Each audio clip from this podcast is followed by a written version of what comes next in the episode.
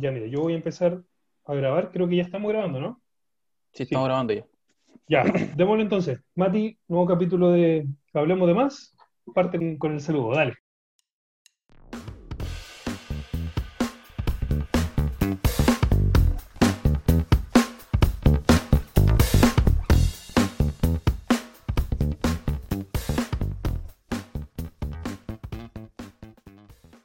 Cuando hablamos de deporte, Walter, a veces, o muchas veces, o generalmente, mejor dicho, nos quedamos con algunos pocos, al menos en nuestro país. El tenis por ahí, el fútbol, los deportes más populares y los que, entre comillas, le han dado más resultados a, a nuestra nación que poca cultura deportiva tiene, tristemente. No obstante, en la historia de los deportes hay un deporte que es, sin duda, el deporte rey. El deporte que pudiese decirse organizadamente más antiguo, que tiene muchas disciplinas y que además anima fuertemente todos los Juegos Olímpicos y competencias de- del olimpismo. Eh, estamos hablando del atletismo, ¿no? Que con disciplinas en el ámbito de la velocidad, del fondo, del semifondo, del lanzamiento, del salto, etcétera, etcétera, entretiene, conmueve y además muestra o da muestra de una preparación disciplinada, persistente, perseverante de eh, atletas que dedican su vida a, a ese deporte tan lindo que, que, que- que podemos ver. El invitado da un poco de eso, ¿cierto, no, Walter? Eso tengo entendido, Mati. Un gusto poder volver a hablar contigo. El invitado eh, de hoy tiene mucho que ver con, con- con lo que tú estás comentando ahora. Y la verdad es que me hace mucha ilusión poder conversar con él. La verdad es que en el podcast, nuestro programa, hemos tenido eh, la oportunidad de conversar con grandes deportistas y hoy no va a ser la excepción. Mati, cuéntame un poco quién es el invitado del día de hoy. Tengo entendido que es velocista, que corre 100 y 200 metros planos, que es atleta pero penquista y ha sido representante por Chile en los Juegos Olímpicos de Beijing 2008, de Londres 2012 y en los Panamericanos de Guadalajara 2011, entre tan- tantas otras instancias. ¿Estoy en lo correcto, Cristian, o no? Cristian Reyes, bienvenido a este capítulo de Hablemos de Más. Hola, hola, buenas. Eh, muchas gracias por la invitación. Eh, encantado de estar acá. Eh, sí, esas son mis dos participaciones olímpicas y la de los Juegos Panamericanos de Guadalajara del 2011 la más trascendente. ¿Cómo, cómo. Cristian? ¿Cómo estás y cómo, cómo, cómo van los días? Bien, bien, o sea, pasando la cuarentena, eh, tratando de, de estar lo más, lo más alejado de las personas que se puedan enfermar. Actualmente estoy viendo con mi pareja, así que bien. Estoy entrenando lo que puedo. Acá tengo como, no sé, algún tipo de bosque, está alejado por lo menos de las personas, así que algo me puedo mover dentro de lo atlética, dentro de lo, que es el atletismo. Así que bien, estamos haciendo la actividad bastante mejor de lo que cualquier otra persona podría.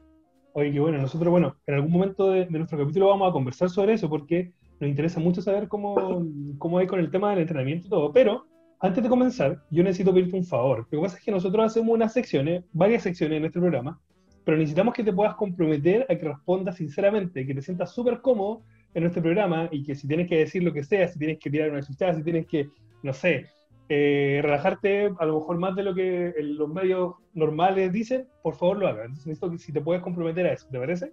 Sí, no, me- me- no me cuesta mucho. Pues, si se me sale algún garabato, como ya hablamos, eh, pido las disculpas por lo que pueda suceder. Perfecto, vamos entonces a comenzar. Y como siempre, en nuestro, en nuestro podcast vamos a darle inicio con la sección Preguntas de Más. En esta sección nosotros te vamos a plantear diferentes preguntas, diferentes tópicos, en donde tú tienes que quedarte con uno u otra de las opciones o eh, tienes que decir lo primero que se te venga a la cabeza, ¿vale? Eh, son varias preguntas, la idea es que de repente si hay alguna en la cual, no sé, pues, nos vamos a alargar un poco más, hay que darle. Entonces, vamos a partir para relajarnos un poco, para entrar en confianza y te vamos a preguntar, ¿qué música escucha Cristian Reyes en los carretes? Pucha, en los carretes no hay mucho que elegir de reggaetón, pues, más que todo. Eh, Pero- pero, siempre se finaliza con algo más, más lento, ¿no? Es como más vieja, vieja escuela. ¿Te gusta el lento. reggaetón? ¿Te gusta el reggaetón o, o es porque ya puta, no te queda otra opción? ¿no? Ahí tenéis que hacerlo con, con tenéis que carretear con reggaetón. Pucha, es que en, en teoría yo, yo no carreteo tanto. Soy malo para soy malo al copete. De hecho, me decían chapita cuando, cuando era chico y tomaba. Chapita, porque una chapita ahí estamos. Era re económico. Pero claro, el reggaetón, o sea, más que todo en el ámbito deportivo se escucha harto porque es bien movido, las letras en español. Eh, bueno, no, no, tiene mucho contenido, pero dentro de todo eh, es lo que te hace igual estar un poquito más prendido y, y ¿cómo se llama? Y estar, estar más atento si estás entrenando o, a cualquier cosa. Oye, antes de las competencias o, cuando estás entrenando también, o ahí tú ya eliges tu música. ¿Qué, qué música escuchaste de repente antes de, de ir a una competencia o, cuando estáis entrenando? Eh, pucha, que sea música ambiente, generalmente siempre hay un parlante en todos los entrenamientos. Ya. Pero, por ejemplo, no escucho tanto música, o sea, previo al calentamiento, el trote quizás con música que son 10 minutos y quizás elongar, pero después trato de estar más concentrado. Como el tema del disparo es súper tienes que estar demasiado atento. Entonces, si te acostumbráis mucho al boche, no reaccionáis. Trato de, por lo menos después del todo de elongación, no escuchar música y enfocarme en lo que tengo que hacer. Oye, buen detalle ese, ¿eh? Buen detalle, man. Sí, hay una hay un ejercicio de concentración bien interesante que, que lo vamos a comentar más adelante. Siguiente pregunta, Cristian. ¿Cine o teatro? Eh, cine, cine todo el rato. ¿Película favorita? Esa calada que tú siempre ves o que siempre recomiendas. Pucha, por lo menos lo que es, me voy a enfocar más en lo deportivo. Eh, me gusta Agregador. Eh, esa es una película que me motiva varias veces para muchos eventos fundamentales. La, la, arrendada o la veía en, internet. Eh, máximo era lo máximo. O sea, en verdad era un tipo que te dejaba motivado y con y diciendo vamos para adelante que, que nos vamos a comer el mundo. Buenísima, buenísima. Oye, Cristian, ¿te gusta leer a ti o no? Pucha, actualmente no mucho. O sea, ahora estoy sacando la licencia de conducir, estoy leyendo harto eso. No quiero enfocarme en nada más porque no quiero echármela de cualquier momento. Y hace, no sé, pues hace un tiempo que no leo nada, en verdad. No estoy leyendo mucho. ¿Tenía algún, ¿tenía algún libro como favorito, a lo mejor de cuando más chico, algo que te guste siempre, no sé, que, que, nos puedas recomendar? Cien años de soledad me gustaba mucho, aunque era bastante enredado, eh, me gustó harto la resolución, era, era bien bueno, me entretenía. A diferencia de los libros que, me dan un poquito de, sueño. si, no me equivoco, Mati, ayúdame con esto. Eh, Grace Lascano en nuestra primera temporada también nos recomendó 100 años de soleado, ¿no? Así es, también habló de 100 años de soleado. Las personas, invitamos a las personas entonces que se vayan a ese capítulo y escuchen también a, Grace. Eh, Cristian, ¿vino, pisco u otro? Eh, no tomo alcohol. Eh, de repente, de repente, ya a lo lejos, me tomo una michelada o como buen chileno, un Fanta Chop. Soy bien. Ah, buena. Bien achilenado. Pero alcohol, cola no tomo, no, no. Sí, imaginamos, por, además por la cuestión deportiva. Es que soy malo a tomar, como te digo, soy re económico. Eh, claro. No sé si por el metabolismo, por lo que hago, porque me trato de mantener en forma. Me tomo una piscola o cualquier cosa, me mareo, al tiro. Ah, económico, total, económico. Generalmente soy conductor designado. Generalmente me dicen, oye, ya, eh, ah. porfa, vamos a tomar todo. Buena. Buena, súper. Em, algo que, que echas de menos en esta cuarentena, así lo, primero que se tiene en la cabeza que extrañes. La pista, obvio. O sea, es un lugar donde, aparte de entrenar, te desahogáis, te desestresáis. Eh, hay muchas buenas personas que tengo amistad de años ahí. Tengo, bueno, actualmente en Concepción veo a mi formador, entreno con mi formador que es Edgardo Molina. Eh, se extraña mucho a, las personas de entrenamiento, uno tiene grandes amistades con ellos. Eh, eso se echa de menos, esa compañía. Me imagino, sí. Bueno, el eh, Gato Molina que, que hasta hace un tiempo trabajaba en el, cero, ¿no? Claro, trabajaba en el CER, lamentablemente lo, lo desligaron del tema del CER. Y ahora está, bueno, trabajando en Sagrado Corazón y trabaja en, en la Universidad del Biobío, se pega el pique allá. Y en Sagrado Corazón vamos a entrenar y tiene, un, tiene el mismo grupo Power de entrenamiento. Ah, qué bueno. Buenísimo. Un saludo grande a mi entrenador, no, grande Chico Molina. Bueno. le, mandamos un saludo entonces al Chico Molina. Oye, Cristian, eh, una pregunta que, que, que, por lo menos para mí es muy interesante saber. Si tú no fueras atleta, ¿qué serías? ¿O qué te hubiese gustado ser aparte del atletismo? Pucha, a ver, no sé así como bien fantasioso porque el, atletismo a mí se me dio como una fantasía de que cada vez me fue mejor.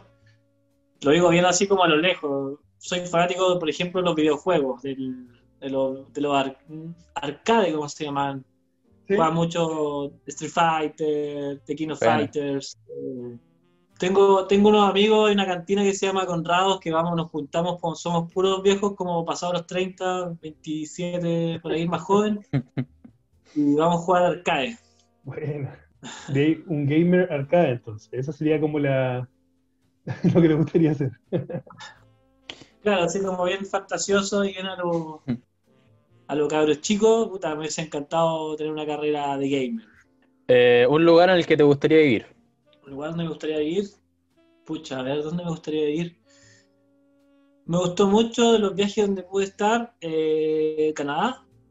Fui un panamericano también en Toronto en 2015 y era bien civilizada la cosa, era un tema que todo, bueno, la mayoría de las cosas funcionaban, el deporte era una prioridad, entonces para cualquier deportista eso igual es soñado. Con respecto así como a vida de lujo, de que donde nada era, nada era feo, nada era malo, eh, Londres. O sea, en verdad esa ciudad está, tiene un lujo, es un lujo vivir en Londres con respecto a, a tu vida. O sea, todo es de buena calidad, todo es bueno para arriba. O sea, en verdad, tu trabajo, donde entrenan, qué es lo que hacen, eh, sus hobbies, eh, pucha, en verdad eh, lo hablo desde la envidia, ¿ah? desde que, desde el chileno bien, bien, bien, ¿cómo se llama? Nacionalista que soy, o que trato de ser, digo, puta que sería lindo que, que por lo menos llegáramos o, o intentáramos llegar a ese nivel de, de vida. Oye, Cristian, eh, bueno, hablaste un poquito de Londres eh, y tiene relación un poco con la pregunta que te voy a hacer ahora. ¿Qué te gustaría más? ¿Ganar los Juegos Olímpicos o hacer el récord mundial en atletismo? El, el récord mundial, po. Buena. Oye, ¿y por qué el récord mundial y no a lo mejor los Juegos Olímpicos? Porque hay torneos que son más baratos, baratos me refiero con respecto a, ejemplo, si hubiese competido con Usain Bolt y darle batido el récord del mundo, sí, eso sería un plus. Eh, pero, por ejemplo, hay, hay veces que el 200 metros o el 400 metros no es tan bueno. Eh, para mí, que lo viví, el, fenómeno de Usain Bolt, lo viví en vivo, tengo la misma edad y me lo topé en un mundial menor, me lo topé en algunos torneos después de los Juegos Olímpicos, no puedo correr después de los Juegos Olímpicos, pero sí, eh, yo como lo veía él, él, claro, él quería salir campeón olímpico, pero no era, no era su, su fin, pues, entonces eh, yo veía como él veía la- como él trataba de ver las cosas, entonces si para mi ídolo era más importante el récord mundial, eso es lo más importante. Esa sensación daba cuando uno lo, por lo menos uno lo ve desde, desde la tele, ¿no? Pero da esa sensación de que, claro, que era el récord, el récord, el récord, el récord, más que, que ganar como las medallas, ¿no? Claro, el récord es lo más importante, pero lo que él, lo que él por lo menos hizo es hacer el récord. Bueno, el récord al final lo hizo en, un campeonato mundial, pero por lo menos en Beijing hizo los dos récords en Juegos Olímpicos. O sea, significa que eso ya, ya si Juegos Olímpicos es más difícil, que son cada cuatro años, eh, tener la, la posibilidad de hacerlo. Eh, hacerlo, ahí el récord mundial es, es totalmente de otro planeta. Claro, hay una. Eso fue en Berlín 2009, ¿no? Usain Bolt. Exactamente. Berlín Sí. hizo el, 58, el 958 y el 1919. O sea, ambas son algo que no. Hasta él, hasta Johnson, el que bajaba de 1930 y 1940, ya era, era Dios. Este tipo lo batió una, dos. Dos veces lo batió. Sí, Dos un, veces un corrió. monstruo. Y además que en esa carrera se leía mucho más cómodo, parece que. O sea, no sé si mucho más cómodo, pero quizá tenía un poco más de, de libertades que en la de. Para hacer, para estirar la zancada y todo que en la carrera de 100 metros plano. Claro, o sea, se le acomoda mucho más por su zancada, como tú bien dices. El 200 metros es una prueba un poquito más larga, entonces puede, puede desenvolverse mejor. Pero ahora el 100 metros, eh, la- las dos marcas son espectaculares. O sea, si sumamos 9.58 a 9.58, debería ser mejor el 100 metros plano, si lo ponemos en una tabla, ya Claro. nos ponemos más. Oye, Cristian, eh, mm, hablemos un poquito de tu niñez. Entendemos que, si, si nos equivocamos, nos corrige. Entendemos que estudiaste en el, cole- en el colegio Enrique Molina, ¿cierto? Liceo Enrique Molina. No, yo estudié, eh, bueno, pasé por hartos colegios, no era muy, no era muy buen alumno. Eh, pasé por la Asunción, después me fui a Asunción en Talcahuano, Hice poquito, hice como primero, segundo, tercero, después me fui a un colegio que se llama Cruz del Sur, también en Talcahuano. Después me fui a un liceo técnico que se llama Jorge Sánchez Ugarte y terminé en Enrique Molina, perdón, en, en Humanidades. Ya, bueno. ¿Y cómo era ese Cristian Reyes, estudiante, niño, joven? ¿Cómo fue creciendo? ¿Cómo fue encontrándose con el mundo del atletismo? ¿Cuáles eran tus gustos, tus pasatiempos?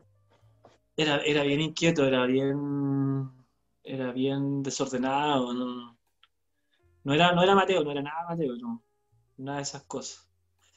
Pero, pero por ejemplo, con, con, mis, con mis compañeros, con toda la persona, tengo, bueno, con la mayoría tengo una muy buena relación. Eh, varias, varias de esos encuentros en el colegio, me acuerdo cuando jugábamos al zoo, ¿cachai? Un compañero siempre se acuerda, se acuerda del zoo, ¿no? ese de decir zoo en una base y después ir a golpear a tu... A tu me acuerdo que ellos, ellos me decían, me decían, oye, me acuerdo cuando corría y jugábamos al zoo y nos agarraba. Y... O sea, no algo que me orgullezca, pero... pero... notar los dotes de Cristian para correr, pues ahí ya lo agarraba y nadie quería jugar contigo. Claro, había una línea para, el, para los otros compañeros y una un poquito más atrás que era para mí. Eh, y, varios compañeros se acordaban de esto, ¿no? Oye, que, que atroz contar esto, ¿verdad? sí, no, bueno, entretenido, son anécdotas igual de la niña. Pues. claro.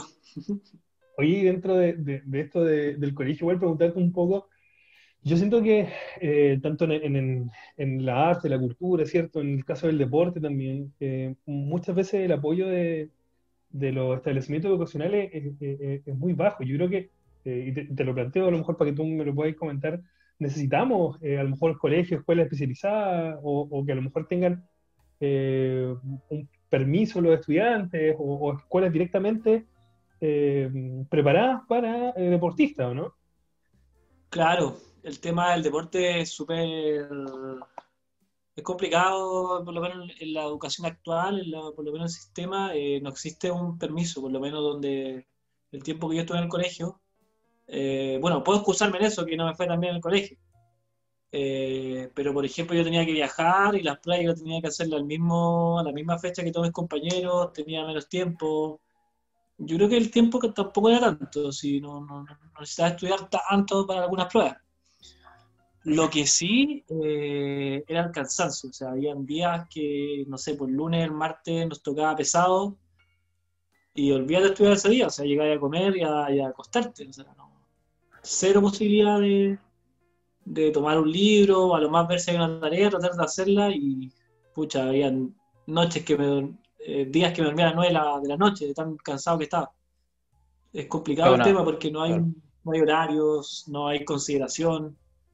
Eh, un, tema, un tema ahí con respecto a la cultura deportiva que Chile no, no sé, qué, no sé qué colegio tendrá esa modalidad, desconozco, sé que hay unos que son más particulares, pero más y eso no, no, no, tengo conocimiento de eso. Sí, con Francisca Carbeto conversamos un poquito de eso, ella nos comentaba, bueno, desde, su, desde su dirigencia en el, en el olimpismo chileno y todo, que para ella el deporte servía tanto como para valga la redundancia, desarrollarse deportivamente, como también para superar las barreras de la exclusión, de la desigualdad, en ambas materias, porque el deporte en general no excluye, siempre integra, no, no solamente en términos de competencia, sino que en, la, en su utilidad como instrumento de formación de personas. Claro, sí, obvio. Pero cuando eres chico, tú, no sé, pues yo empecé, por ejemplo, a los 14 años. Eh, era así, ¿cachai? Era el único camino, o sea, tenía que ir al colegio, salía a las 3, 4 de la tarde, lo más temprano, y a entrenar, ¿cachai? Cansado, chato. Imagínate a alguien que quizás no, no haya tenido la, quizás quiere haber tomado el camino del deporte y no lo hubiese ido tan bien, o quizás no hubiese tenido la situación. Esto igual es un tema súper completo con respecto a alimentación. Tienes que alimentarte súper bien, más encima eres, eres niño, te estás desarrollando yo encuentro igual es, es, complicado, es complicado hablar de deporte para las instituciones educacionales. Sí, ¿no? y además, bueno, eh, dentro de esto mismo que tú estás comentando, del desarrollo del deportista, del crecimiento, ¿cierto? Cuando son, son más chicos o más chicas, esto yo creo que sin duda afecta después a, no tan solo el rendimiento que pueden tener en competencias, sino también en la formación. O sea, hay lesiones que van de por medio cuando uno tiene un buen crecimiento. Eh, y yo creo que es fundamental ahí tener un, apoyo de... Claro, porque hablamos siempre del apoyo de la familia, como los papás o las mamás, ¿cierto? Eh, apoyan al, chico o la chica que quieren ser deportista, pero también creo que la escuela o el, sistema eh, educacional, eh, inclusive el Estado, tiene que cumplir un rol fundamental en, la formación de deportistas también. Claro, si, si bien hay, como decía Matías, hay un tema más valórico, con respecto al deporte, con respecto a, la formación y, hacer cosas más, más, integrales. Creo que a eso se refería Matías. Sí. Eh, hay, harta, hay hartas cosas que, se podrían hacer, que mm, con respecto al mismo deporte hay mucha hora extra. Bueno, ahora quitaron educación física y historia. Eso me parece igual un poquito más, más complicado aún de lo que, de lo que se piensa. Sí, yo estoy terminando de Pedagogía en Historia y ha sido todo un tema para los para mis compañeros y compañeros de carrera y para los profes que conozco.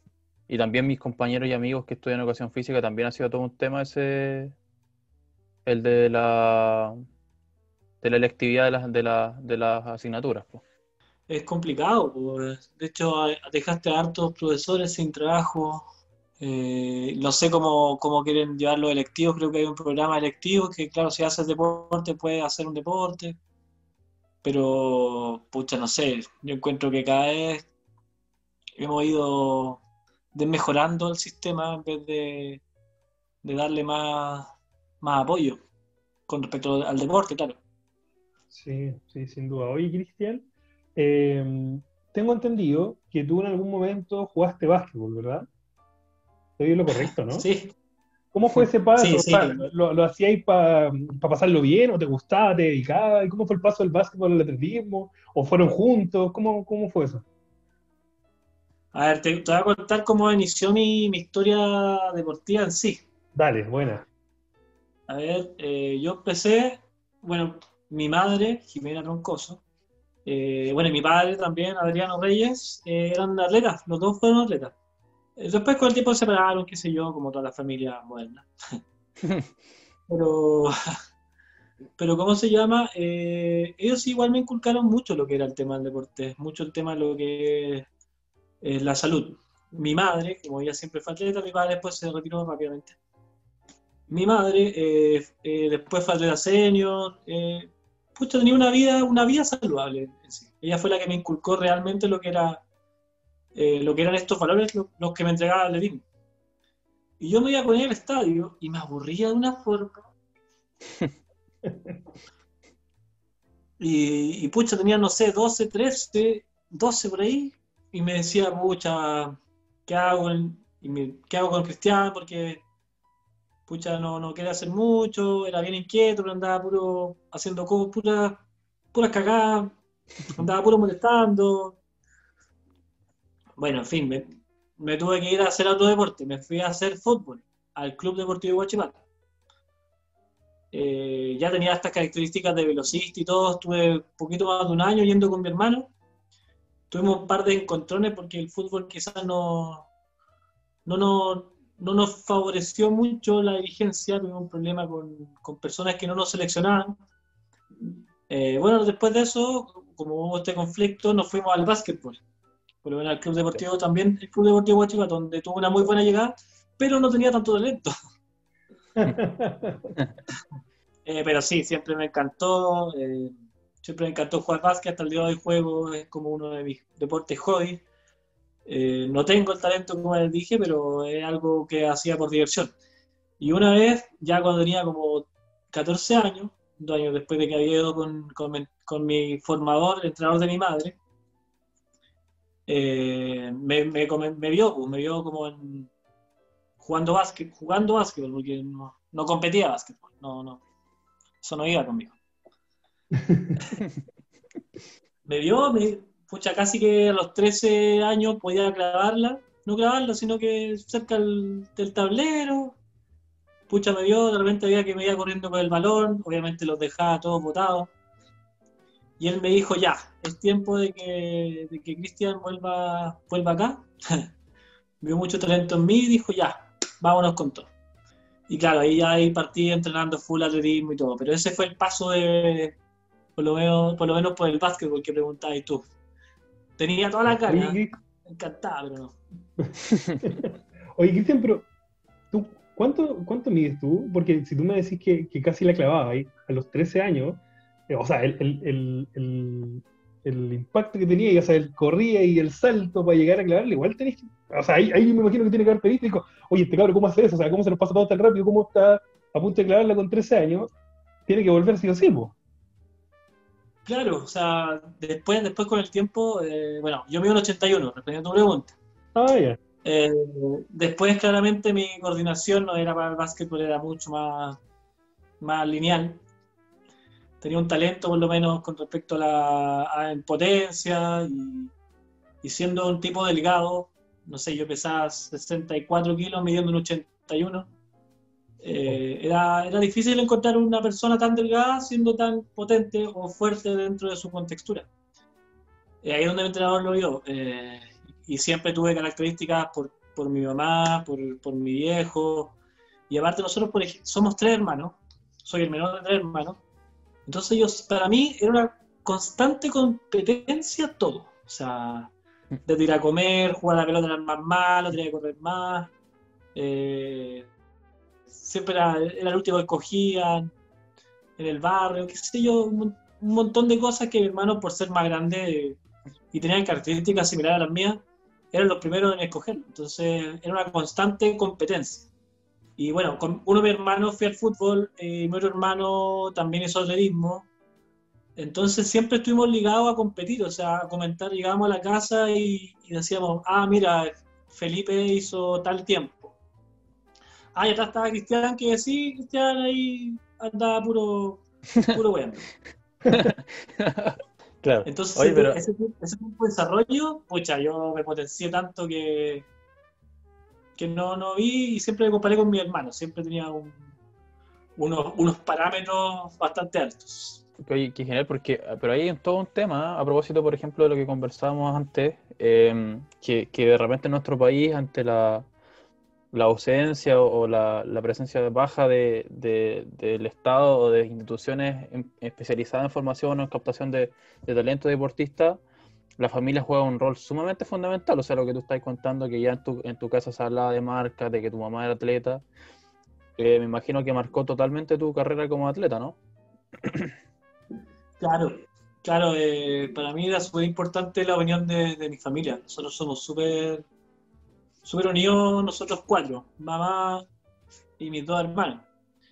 De hecho, una de las cosas más lindas que por lo menos hicimos como familia, eh, nosotros no teníamos tantos recursos, pero por lo menos para lo que fueron mis últimos Juegos Olímpicos en Londres, juntamos unos pesitos y le compramos un pasaje a mi mamá, eh, una estadía, también se fue con una, una actual dirigente jueza, que Gladys Camaño, y ahí se fueron como a la vida y, y, cumplió el sueño de ver a su hijo en unos Juegos Olímpicos, que eso eso para mí fue súper importante porque ella fue, lo que me, ella fue la que me enseñó esto y, qué lindo que ella te vea corriendo en el estadio.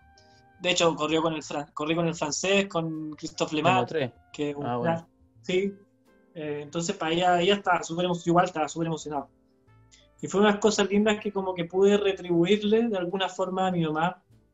Y bueno, después de correr, de el resultado, voy y nos pusimos a llorar. Fue súper lindo sea, me acordé mucho de, lo que cuando, de cuando em, empecé a entrenar, empezamos con, con Edgardo, eh, fue súper emotivo y, claro, esas fueron las culminaciones que teníamos como familia, eh, como proyecto para mi mamá, que, que ella también se viera, se viera reflejada en lo que logramos como, como bien independiente, porque llegar a, un, a estas instancias para nosotros se nos hizo súper difícil. Oye, Cristian, y... Em, ¿Cómo, ¿Cómo es ese paso desde.? Porque ya lo decíamos que el atletismo y tantos otros deportes en nuestro país no tienen por ahí de repente el sistema que, por ejemplo, tiene el fútbol, ¿no? Que hay una, unas cadetes, que hay, un, hay como una, una escuela que te prepara para ser profesional del deporte. ¿Cómo, ¿Cómo fue en tu caso? ¿En qué momento tú te diste cuenta de que eh, tu carrera como atleta ya no iba solamente por de ir a entrenar todos los fines de semana y, y después hacer otras cosas, o de hacer otras cosas y después de eh, ir a entrenar y enfocarte plenamente en ser un profesional del atletismo, ¿en qué momento tú te das cuenta que por ahí va tu camino y que por lo tanto tienes que enfocarte en eso? A ver, eso, eso partió cuando éramos chicos igual. Cuando teníamos 14 años ya llevamos como 4 o 5 meses entrenando y mi entrenador me dice, ya Cristian, va a ir a un nacional, pues me tomaba los tiempos. Y yo siempre, como te decía, competía en categorías más grandes, con mi hermano, cosas así. Pues. Cinco meses entrenando, o seis, por ahí, más o menos. Y, y voy a nacional, por ejemplo, juvenil, yo era como infantil y salí tercero o cuarto, me acuerdo, cuarto, cuarto que Y ahí mi entrenador me dijo, oye, en verdad, sabéis que vamos, vamos a entrenar, vamos a entrenar más firme, ya vamos, vamos a hacer las cosas mejor. Yo igual como buen niño me lo tomaba un poquito más, más ligera quizás, pero siempre con ánimo de competir. Al siguiente mes hubo un nacional de mi categoría. Y claro, ahí, ahí me fue súper bien, corrí 80 metros, 150. Eh, y en ese entonces, en ese entonces era pagado, se llama Juego Bicentenario o algo así. A los tantos meses me llegaron a lucas y dije, con 15 años o 14 años, dije, oye, estoy chocho, me llegaron como 200 lucas. Oye, esto es increíble. Ya le dimos, eh, no sabía nada que después no, no pasa nada, no es tan, lucrativo. Pero claro, el paso de ese nacional marcó, marcó harto mi, mi, carrera porque claramente después con eso lo invertí en zapatillas, eh, buzos. Eh. Bueno, hay tengo una anécdota que, por ejemplo, antes de, antes de correr, yo era flaco, me di un 81 y pesaba 63 kilos. Y yo corría con pantalones, porque me da vergüenza, era muy flaco. Y un día por selectivo, mi entrenador me dice, ya eh, es hora de que te saques los pantalones, te pongáis zapatillas de clavo y correr. Y ahí, claro, el selectivo me fue súper bien, eh, creo que, no me acuerdo muy bien, pero me fue, creo que gané el selectivo o me ganó una persona que era ya categoría adulta. Y, bueno, eso, era súper, era demasiado flaco, en verdad. Me da demasiada vergüenza sacarme la, la, la ropa protectora. Oye, Cristian, ya nos has hablado de tu familia, específicamente de tu madre. ¿Qué otras personas te, inspiraron a ti eh, o marcaron en, un deporte que es tan poco televisado en nuestro país? ¿A quién tú veías cuando eras niño eh, correr o, quién te, quiénes fueron tus ídolos referentes? Ya nos hablaste un poquito de Usain Bolt. Por ahí nos puedes contar cómo fue este, este transitar eh, conjunto que tú nos decías, que te lo encontraste en, en mundiales de categoría juvenil y después te lo fuiste encontrando como adulto u otros referentes que tú hayas tenido. ¿Cómo, fue eso? A ver, mi referente siempre fue mi hija, en verdad. A mí me gustaba mi mamá como, como era competitiva y como por lo menos nos llevaba a nosotros tres. Otro referente, claro, Usain Bolt, pero yo lo viví junto a él porque fue un mundial que clasificamos con mi profe Edgardo. Eh, fue en Chevrolet, Canadá, categoría menor. El año anterior, Usain Bolt había salido campeón mundial juvenil. No, no me acordaba que ya tenía él. Campeón mundial juvenil siendo menor. De repente vamos al mundial, Bucha Canadá, espectacular, qué sé yo. Abro la página, no siquiera veo el diario de como del, del evento y aparece en portada Usain Bolt. Y nosotros dijimos, oye, ¿por qué aparece, ¿por qué aparece este, este negro acá? Ah, no sé, y de repente como que empezamos a leer, estaba en inglés, pues entonces me cuesta, me costaba harto leer en inglés, pues bien guaso, así como ya, ah, ya viendo el traductor, qué sé yo. Y, de repente veo que está en el mundial, pues. De repente veo la fecha de nacimiento y era la misma edad que yo. Y ahí yo recién dije, oh, este viejo es más bueno que nos va a volar el, a todos. al, siguiente paso de la competencia, o sea, eh, competimos en las series, pasamos a la siguiente ronda con un viento exageradamente en contra corro con este personaje. Yo venía con un tiempo de 21.64, algo así. Y Usain Bolt en ese tiempo ya tenía el récord menor, que era como, 10, era como 20, 14. Ya era un monstruo. Y claro, me tocó la semifinal con él y nos voló a todos. O sea, corrió 21-0 21 algo y nosotros corrimos 22-50 junto con un japonés. Y al final me, me quedé en la semifinal. Quedé como 17 en ese mundial. Y desde ahí que digo, oye, este, este, este animal, porque así le decía, cuando chico este animal no va a todos los récords. Después, al, siguiente tiempo, hay un panamericano, me lesioné, no pude ir. Y ahí batió el récord del mundo que fue 19, 90 y tanto. O sea, con 16 años, 17 años, ya está como séptimo del mundo. Y de ahí ya mi admiración era total por este, por este animal, por este personaje. Y además que tú lo tuviste al lado, ya, y, pero en la, en la enormidad de lo que él es como deportista. Po. Claro, o sea, aparte de ser un excelente atleta, o sea, batiendo todos los récords mundiales del de menor, juvenil, sub-23, adulto, el récord del- de la galaxia. Eh, era un tipo súper simpático, o sea, me acuerdo corremos con mucho viento en contra, el tipo corrió excepcionalmente igual. Y como que, como que golpeó una pantalla y como que va y nos dice, oye, pégale. yo, me, a mí me, yo me maté la risa, dije, ¿por qué dijo esto? Pensando qué onda este tipo. po?". Y ahí como que no, me quedo dando vueltas y dije, "Oye, este weón es, todo un espectáculo, porque aparte de ser espectacular, es, es para matarse la risa, o sea, en verdad es, es un personaje. Claro, es un show del, del atletismo. Oye, Cristian, y bueno, tú ya nos estás contando cómo fueron tu- tus primeros mundiales, tus mundiales juveniles y todo, y en qué momento llega, porque, claro, en el deporte, eh, eh, en otro deporte uno ve más claro eso, pero ¿cuá- ¿en qué momento llegan los sponsors, por ejemplo, para un atleta? ¿En qué momento ya uno dice, oye, empiezan a, a llegar apoyos de, de marcas deportivas, me imagino yo, u otras marcas? ¿En- ¿Cómo, y, cómo, y cómo y repercute eso en la, en la, la profesionalización de, de tu carrera deportiva? A ver, eh, bueno, con eso, bueno, claro, el tema de los sponsors llega cuando ya en verdad me voy ya a vivir a Santiago. Me fui a Santiago porque en Concepción no había mucho apoyo, no hay apoyo bastante nulo. Eh, me fui a Santiago, aparte del tema de alimentación, era, éramos tres hombres y mi madre. Nosotros los tres teníamos que trabajar, mi madre igual saca la cresta y media. Y había un hotel para deportistas, que es, es el centro de alto rendimiento. Eh, ya estando allá me lo tomé en serio, o sea, en verdad me cambió la alimentación, de partida subí como 3 kilos de masa muscular por un tema netamente de comida mejor. Lamentablemente me- no pude seguir con los planes de mi entrenador porque la distancia era enorme y no, no se podía. Eh, pero sí, por lo menos el tema de, de alimentación, nutricionista, está, estuvo cubierto. Verdad, ahí anduvo súper bien. Yo me fui el 2005 para el 2006 y el 2006 eh, había unos un Juegos Odesur, que fueron sub-23, en el cual quedé en segundo lugar y ya había bajado de 21 segundos. Hice 20.88.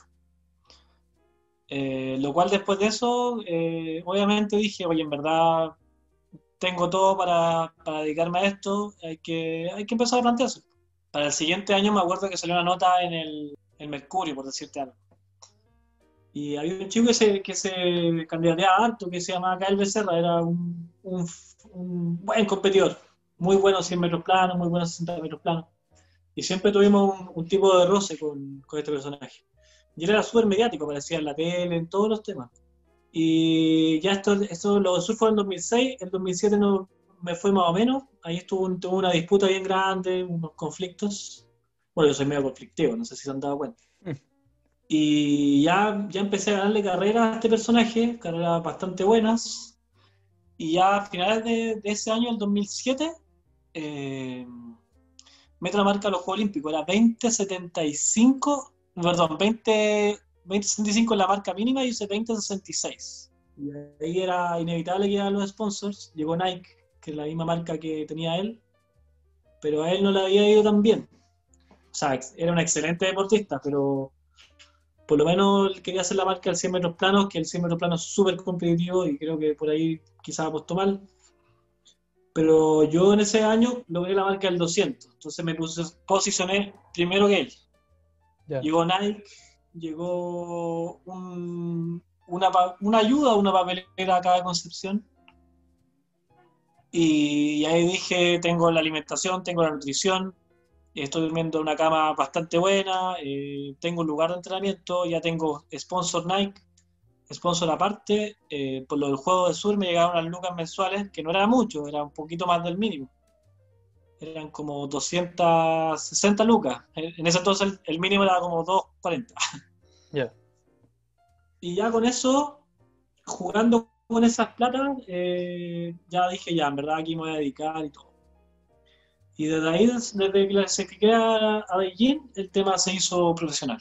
Oye, ¿y cómo funciona el tema? Me voy a meter a lo mejor un poco más allá, pero el, el tema de sponsor, ¿cómo funciona? O sea, ya no sé, viene Nike, viene Adidas, viene Puma, qué sé yo, te pasan, eh, no sé, por ropa, te pasan eh, eh, todo lo que tiene la marca en relación a, tu deporte, o también se ponen con Lucas, también te apoyan en, ese-. A ver, por, por lo menos lo que yo entiendo y lo que yo sé, eh, muchos deportistas, eh, bueno, en Chile tenemos una tierra de profetas. No quiero ofender a ninguno que, que quiera postularse, pero hoy en día en redes sociales tenemos una cantidad de influencers, pero es que descomunales, o sea, tipos que hablan de hacer deporte, bueno, muchas personas que quizás para mi criterio no deberían hacerlo. Y se llevan bastante sponsors porque tienen bastante cabida, que se ya son, son guapos, son guapas y, y todo eso. Pero eso entonces no era tan fuerte. Y la mayoría de los deportistas, bueno, no habían redes sociales, creo que estaba saliendo Facebook. Hoy se me cayó el carnet pesado. Entonces, la mayoría de los deportistas que no había tanta vitrina, eh, todos se querían postular a un Juego Olímpico. En ese entonces estaba Cristel, los tenistas que ya estaban consagrados desde Atenas. Entonces ellos tenían su, su, su- su cuento. El lado de Nike era, por ejemplo, como lo, como me- por lo menos como me lo plantearon a mí, era si yo ganaba un torneo, por ejemplo, Orlando White, que es un Grand Prix, eh, Mm. Super Grand Prix de, de Chile, eh, me daban una cierta cantidad de dinero, no sí mensual. Me entregaban productos, me entregaban ropa, qué sé yo, y, y andaba bien con eso. O sea, si tenía la última zapatilla o la, la- la calza más cómoda, para mí estaba bien. O sea, yo tenía Claro. cubierto la alimentación, la estadía, hartas cosas. Eh, las lucas no eran muchas por el lado del PRODAR, pero por lo menos era como, era como este sistema que tienen los actores, no sé si han escuchado, que es como el, el sistema de canje. Claro. Sí, Ya, sí, sí. bueno. Esas, esa- es similar a lo que por lo menos yo hice en mi carrera deportiva. Era canjear eh, la ropa, canjear, no sé, las proteínas. eh, y donde, claro, ahí como no había tantas redes sociales, eh, todos decían, vamos a apoyar a los deportistas. Los que eran los Juegos Olímpicos éramos los menos, o sea, creo que fuimos 12 deportistas. Entonces ahí era como semiautomático, te decían, ah, mira, va un velocista en 200 metros plano ahí como que era, era más fácil, entre paréntesis, pero tenías que llegar a, a- a ir a un Juego Olímpico. Eh, y lo que hoy en día, eh, netamente que es más sereno. O sea, en verdad, cómo te mostráis, el tema de los sponsors, para mí ahora es... No lo comparto mucho, pero creo que... Y están, pero está en su derecho. Pero, por ejemplo, si eres de alto rendimiento, no vas a estar tan preocupado de sacarte la mejor foto, que justo se te vea el abdominal, el glúteo, la cara, justo no, no sé. Marca, Encuentro- justo ahí al lado. Yo encuentro que hay harta gente que lucra con eso, vive con eso, no estoy en contra, están en todo su derecho, pero sí muchas veces encuentro que esas ayudas deberían ser mejor dirigidas, pero eso ya es tema de, de empresa privada y ellos verán lo que hacen con, con sus recursos. Claro. Todo un tema, sí. Oye, sí, oye, Cristian, delante tú dijiste en algún momento de que eh, siempre eras como el último en ser el- eh, eh, elegido en los equipos, qué sé yo. ¿Cómo pasaste de eso a vivir la experiencia de los Juegos Olímpicos? ¿Cómo es eh, estar ahí del momento que supiste que iba a ir a los Juegos? Eh, cuéntanos un poco de la experiencia. Eh, claro, sabes, chico, como siempre estuve con mi hermano, era de los amigos del barrio, eran mis hermanos como eran similares físicamente, pero ya más desarrollados, eran los primeros a escoger. Y yo era el más chico, o sea, tenía que 12, 13 años, era el, el piojo. Gracias a ellos me desarrollé y, y pude alcanzar, no sé, pues, un- tu- muchos estímulos de competencia o de ir más allá. Y, y claro, como eran mis hermanos con ellos me crié, si me decían, ah, perdiste, era lo mismo, somos, somos hermanos, pues somos... Bueno, soy bien antigua, soy medio bruto, entonces nos decíamos las cosas y no, no nos provocaba, eh, no nos sentíamos mal, era una constante competencia. Eh, claro, desde eso llegar a los Juegos Olímpicos es genial, o sea, te pilláis con, con todo, o sea, por lo menos Beijing para mí fue maravilloso en- con respecto a conocer y acercarme a los ídolos. Me acuerdo que vimos muchas veces a Ronaldinho, tenemos fotos con Messi, pero cuando era, cuando era chico, era Bueno. como un poquito más mayor que yo, hermano. Eh, pucha, vimos como te a Federer, bueno, también conocí a, me acerqué harto al Nico Mazú, al Feña González, personas que solamente veía por, por la tele, ¿cachai? Entonces fue como un acercamiento a, tus ídolos o a los ídolos del, del, mundo y del país. Pues entonces los tenistas eran top 10 o por lo menos top 30 del mundo. Eh, entonces fue bastante bonito, o sea, fue, fue parte de, de, decirme, decirme a mí mismo, oye, se puede, podéis estar acá, tenía un talento, hay que seguir explotándolo. Si podéis estar tú solo contra con este, este mal sistema deportivo, eh, vamos para adelante. O sea, para mí siempre fue una motivación volver a clasificarme unos Juegos Olímpicos. Oye, qué, notable, o sea, yo, yo, me imagino, porque por lo que tengo entendido, la vida olímpica, ¿cierto? Y tú vas compartiendo con diferentes deportistas de todas las disciplinas, entonces te vayas a cruzar, como decís tú, Messi, Federer, qué sé yo, los vas compartiendo espacio con ellos, la ciudad con ellos, ¿cierto? Están con el mismo objetivo finalmente. Eh, tiene que ser, pero, una, una locura. Y, y, dentro de eso mismo, si tuvierais que escoger de las dos experiencias olímpicas que tuviste, ¿con cuál te quedarías? ¿Beijing 2008 o Londres 2012? Londres, eh, netamente porque fue, más, fue algo más emotivo, más familiar. Eh, pudo estar mi madre presente y eso para mí es, es una de las razones por la cual hago este deporte. Entonces, me quedo por lejos por Londres, no por quizás por la localidad, localidad perdón, pero sí porque, porque estuvo mi madre, que eso para mí es lo máximo. Buenísimo. Sí, bueno, ya alguno de nosotros quisiera tener la experiencia que tuviste tú de estar en unos Juegos Olímpicos, yo comparto completamente con, con Walter en el sentido de que estar ahí con, los, con los que mencionaste, pero también, no sé, pues con, un, con Kobe Bryant, con un LeBron James, qué sé yo, con esos tipos de deportistas debe ser fantástico. Eh, um, hemos revisado gran parte de tu, de tu trayectoria y, nos gustaría poder conversar contigo sobre, bueno, ya lo hablamos un poco antes de la grabación, pero cómo es tu actualidad, eh, ahora que estamos, bueno, en cuarentena, la vida del atleta es de movimiento, de tener hartos espacios para correr, para, desarrollarse, y cómo es estar en casa eh, sin toda la implementación o sin toda la infraestructura que se requiere para desarrollar un deporte como atletismo. ¿Cómo, cómo, llevas, cómo llevas tu entrenamiento en cuarentena? ¿Cómo es tu actualidad? ¿Qué otras cosas estás haciendo? Nos mencionabas que, que estás por ahí trabajando esporádicamente en otras cuestiones. ¿Cómo podrías contarnos un poco, poco de eso igual?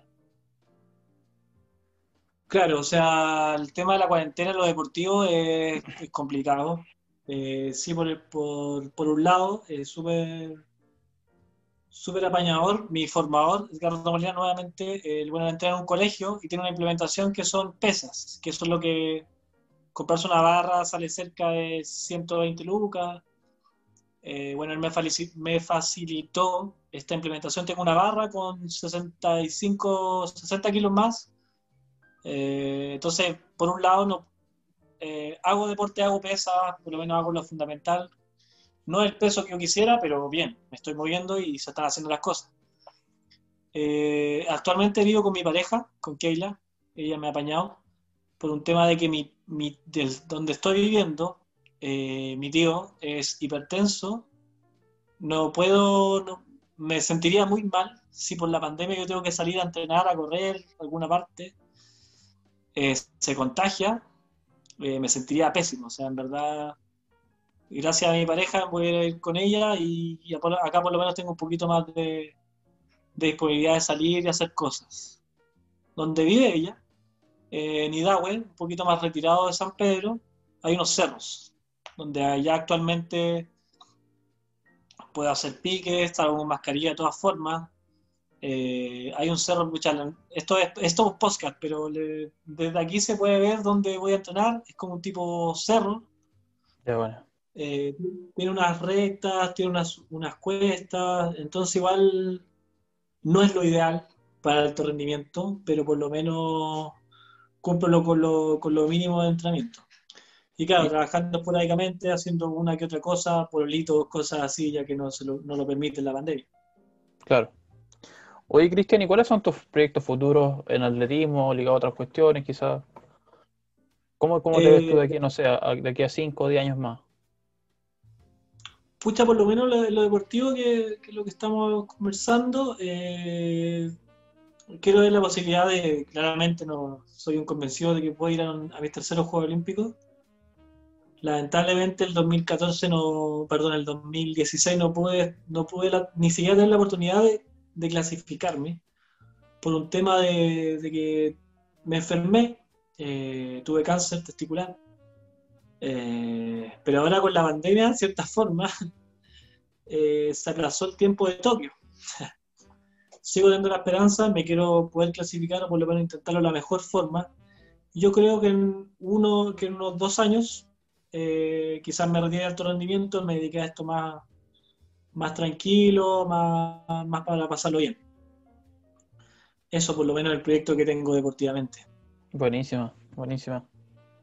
Eh, bueno, hemos conversado de hartas cuestiones. Bueno, por ahí también nos quedaron algunos temas en el tintero, pero, pero en ánimos del tiempo y que ya llevamos harto, harto rato conversando, podríamos pasar a la última sección que nosotros le llamamos Póngale tarjeta profe. Vamos a nombrarte algunas personas y situaciones y tú tienes que decirnos si les pones tarjeta amarilla, verde o roja. ¿Vale? ¿Te animas? Vamos. Vamos con el primero, con tu entrenador, pues, el que te formó, Edgardo Molina. ¿Qué tarjeta le pones? Pucha, una verde, po. le pondría una de oro. No, se puede también. Ahí tuvimos en el, episodio pasado, me acuerdo Mauri durante los Bunker y Pillane y Lance Internacional nos dijo que él le pondría tarjeta dorada a los Beatles, por ejemplo. Así que si queréis ponerle ahí una clasificación, le, tarjeta dorada. Tarjeta dorada, eh. Usain Bolt. Eh, verde nomás, porque se retiró antes de tiempo, o sea, se retiró como a los 30, se retiró el Mundial, más encima quedó tercero. Eh, obviamente sigue siendo mi ídolo, pero pucha, yo esperaba que se picara, que hiciera algo más. Eh, sigue siendo el ídolo de siempre, pero me hubiera gustado tenerlo más, un poquito más presente. Buenísima. Para, para otra atleta que salió de aquí de las tierras de Concepción, Isidora Jiménez, ¿qué tarjeta? Tarjeta verde, obvio. La Isla está jugando con todo. La Isla se fue a entrenar a España, está moviéndose con sus medios, tampoco tiene tanto apoyo. Eh, pucha verde, o sea, bacán y, mejor que esa región. Eh, me saco el sombrero por ella. Que siga así. Súper. Eh, Sebastián Piñera, ¿qué tarjeta le pones? Roja, todo el rato. Chao, para la casa. Tuvimos un invitado, Benjamín Walker, que ni siquiera lo, dejó entrar a la cancha. Él decía que si lo dejaba entrar a la cancha era capaz de robarse al árbitro, si es que iba perdiendo, era capaz de comprarse al entrenador del equipo, del equipo contrario para que se hicieran autogoles, como que ni siquiera lo pensó en meter a la cancha. ¿eh? Claro, para no tirarlo a partir, porque por ahora el presidente eh, no va a hacer nada más. Lamentablemente, tarjeta roja y termine su proceso y para casa. ¿Qué tarjeta le pones, Cristian, a el eh, Club Deportivo Huachipato? Eh, ver todo el rato. De hecho, ahora que volví también me apoyaron. Me, me tienen el tema de gimnasio cubierto. Bueno, cuando no había pandemia. Eh, me han reconocido varias veces, hay, hay, una, hay constante hay constante renombre y, se han portado un 7. Beijing 2008, ¿qué tarjeta le pones?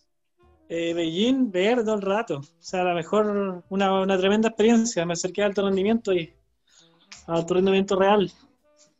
Con personas, con deportistas reales. ¿Y el Londres 2012? Londres Dorada.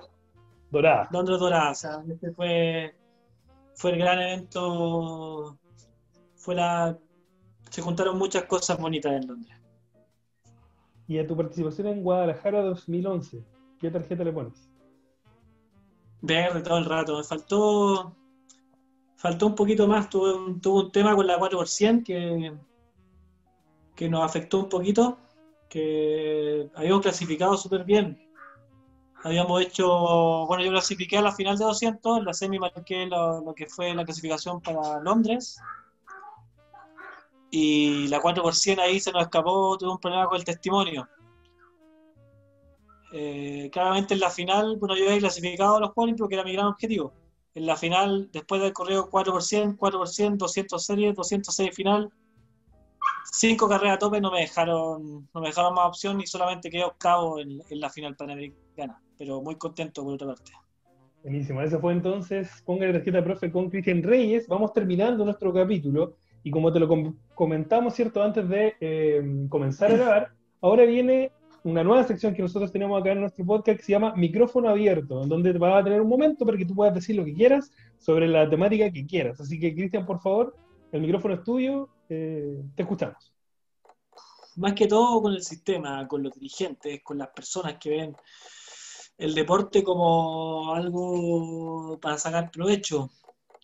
Creo que si eres dirigente tienes que servir a los deportistas y no servirte de los deportistas. Creo que si eres dirigente, sea tu institución, sea, no sé, presidente de la República, sepas que, hay deporte, de alto rendimiento, que si quieres llegar a ser un país de primer mundo, ellos son los ídolos deportivos que, o ídolos que deberíamos tener como, sociedad. Eh, ¿Por qué lo digo? Lo digo porque lo vi, lo vi en China, lo vi en Londres, eh, y no solamente los deportistas convencionales, eh, también los paralímpicos. O sea, hay unas historias tremendas que se deben contar. en vez de tener propaganda o, algo en, en televisión, hay tantas cosas en el deporte bonitas Ah, creo que si, no, si estos dirigentes, tanto de, desde el presidente de la República hasta los que tienen canales de difusión deportiva, eh, no sea solamente fútbol, eh, como te digo, del deporte convencional, paralímpico, sea el atletismo, sea el tenis, sea ahora hay, hay, hay unos remeros súper buenos que la están rompiendo, eh, apóyenlos, o sea, en verdad ellos lo hacen por el país, están defendiendo muchas cosas, defienden valores increíbles que son los que conlleva el deporte y que en verdad estamos perdiendo tanto, tantas, tantas cosas buenas que, no sé si no, nos han dado el tiempo o no quieren que llegue. Eso. Genial. Cristian, la última. Eh, Cristian Reyes, en un concepto, es... En un concepto, chuta, no sé cómo decirlo, un mono porfiado, alguien que nunca se rinde, un, un roble, un junco. El atletismo todo se decide en pocos tiempos en la velocidad del atletismo y hoy día te tuvimos aquí conversando cerca de una hora y estamos muy agradecidos de, poder contar con tu presencia. Cristian Reyes Troncoso, gracias por aceptar esta invitación, hablemos de más. Muchas gracias a ustedes por la invitación, eh, la raja que hagan esto, estas intervenciones. Eh, me parece espectacular la invitación, las personas que han invitado son de muy buena calidad, me siento totalmente halagado que me hayan invitado. Puro agradecimiento y muchas gracias por la buena onda. Muchas gracias, Cristian. La verdad es que nosotros siempre cuando terminamos tiramos al agua un poquito al invitado o a la invitada y le preguntamos, así, ¿a quién invitaría a quién invitaría Cristian Reyes al programa? ¿A quién, te gustaría que pudiera conversar con nosotros? Chuta, a ver. Eh, Natalia Bocopo. Oh, estaría buenísimo. Nati, bueno, independientemente de lo que los problemas, lo que tuvo, el paso por alto rendimiento, que para mí igual sigue siendo una ídola. Eh, actualmente le fue increíble Masterchef para el programa. Eh, Natalia es una persona increíble, es un es, es tremenda persona, como te digo. Eh, mucho, mucha admiración de parte mía, con también su, su ex entrenadora, lamentablemente se murió la Dulce. Eh, fue una persona, son unas personas increíbles que aportan mucho al atletismo y mucho a la sociedad. Como no sé si es que vieron el programa, eh, sería espectacular que le inviten, la conocieran y eso. No, nos encantaría hablar con, con Natalia. Muchas gracias, Cristian, por participar con nosotros en el programa. Muchas gracias a todas las personas que nos escucharon en este capítulo, ¿cierto? Y les dejamos invitadas e invitados a que nos puedan seguir en nuestras redes sociales en Instagram, a, arroba hablemos.demás y nos puedan seguir también en Spotify. Vamos a estar subiendo capítulos semana a semana. ¿eh? Nos escuchamos próximamente.